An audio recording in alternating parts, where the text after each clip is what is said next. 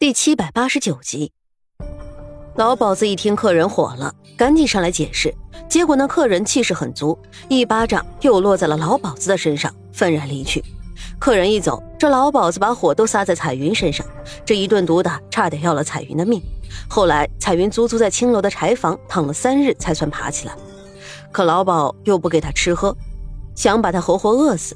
彩云知道老鸨子和官府有交情，自己就算是饿死也没人会管。这些人草菅人命习惯了，弄死一个青楼女子就和踩死一只蚂蚁一样容易。为了活命，奄奄一息的彩云想到了沈家。她是个孤儿，无依无靠。原本柳氏对她很好，可她却暗中算计，柳氏死了都是她的错。彩云知道悔恨，开始以泪洗面，晚上更是噩梦连连。那柳氏满脸是血，舌头伸得老长，就问她为何处心积虑害死自己。我不是有心的，不是有心。彩云哭着醒来，却看身边真的站着一个女人，她顿时感觉浑身发麻，直冒冷汗，呆呆的问：“我是不是死了？”眼前的女子看上去年纪很小，不过十四五岁的样子。见彩云一脸惊恐的看着自己，她也吓了一跳。我才要问你，你是死人还是活人？怎么在这柴房里躺着？还有，你身上怎么都是血？这小姑娘愣愣的站在原地。张着嘴，吓得半死。彩云这才意识到自己还没有死，方才也不过是做了噩梦。她艰难地坐起身子，看着眼前看上去有几分单纯的小姑娘，开口问道：“你叫什么名字？我看你年纪不大，怎么落入这种地方？”小姑娘看着彩云，有点难过的回道：“我爹娘都生病死了，我没有饭吃。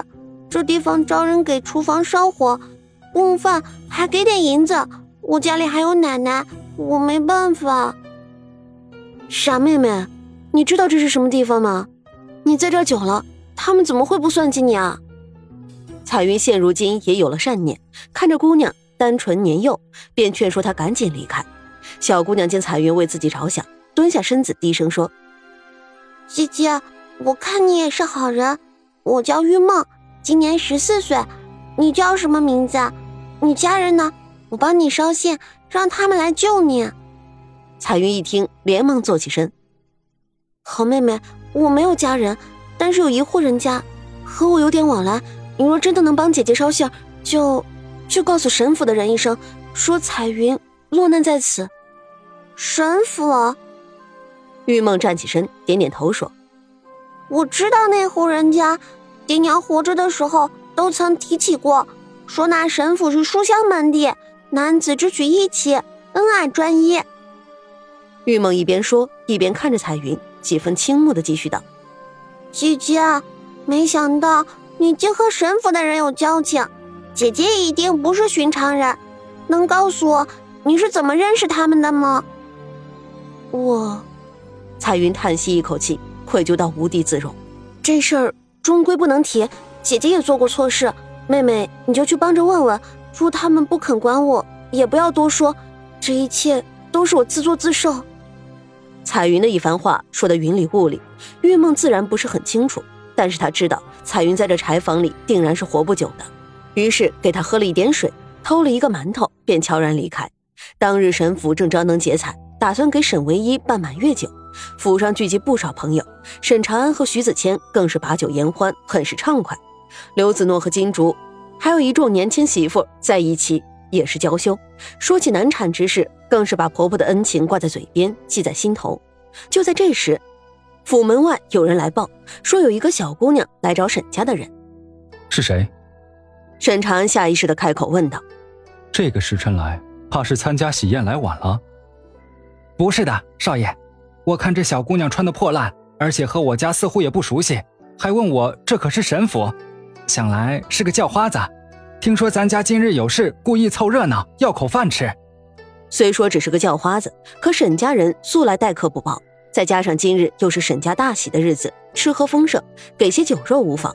沈长安正要起身去看看究竟，坐在一边的沈长勋却站起身来：“兄长今日大喜，又吃了酒，就不要去管这些小事，我且去看看。”正是风化少年的沈长勋起身朝外面走去，众人议论纷纷。有人说长勋生的俊美，不知道这镇上哪一家的姑娘能配得上此等少年。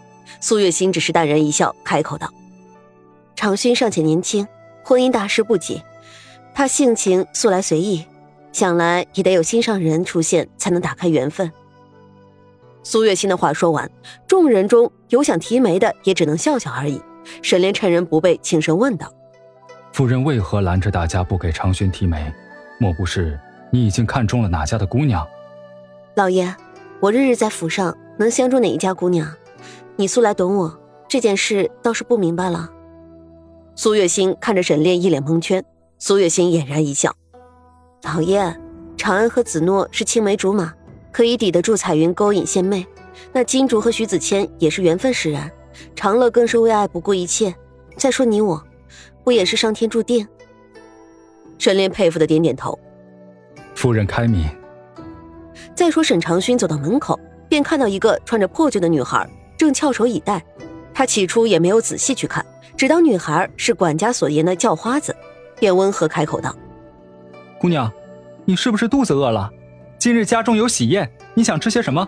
我去找人给你包裹一些过来，你尽管带走。”玉梦这会儿子等得脚都发麻，听着沈长勋的一番话，知道他是把自己当做要饭的，顿时来了气。你这人怎么说话呢？我是家里穷，可也不至于讨饭。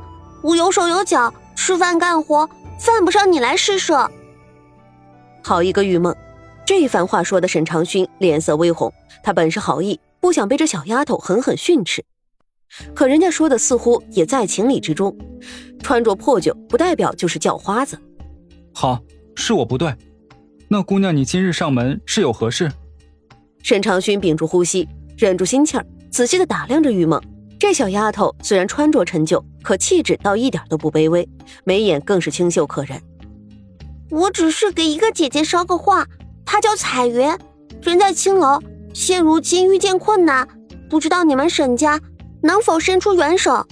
玉梦说完这些，转身便走。沈长勋犹豫片刻，喊了一声：“姑娘停步！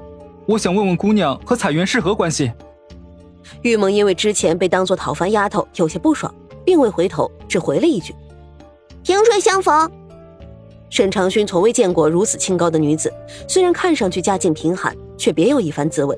少年心头异样的滋味涌动。正赶上回去之后，听闻母亲和众人闲谈婚嫁之事，便是不由自主的想起那个玉梦，一句萍水相逢，很是潇洒。再说玉梦回到青楼，便把去沈家的事情一五一十的讲给彩云。彩云此时已经是奄奄一息，好在吃了馒头，喝了水，多少还有点喘气的力气。云梦，姐姐命不好，你还是别管我了。沈家人未必会来救我，看来。我也只能死在这儿。彩云哭泣开口道。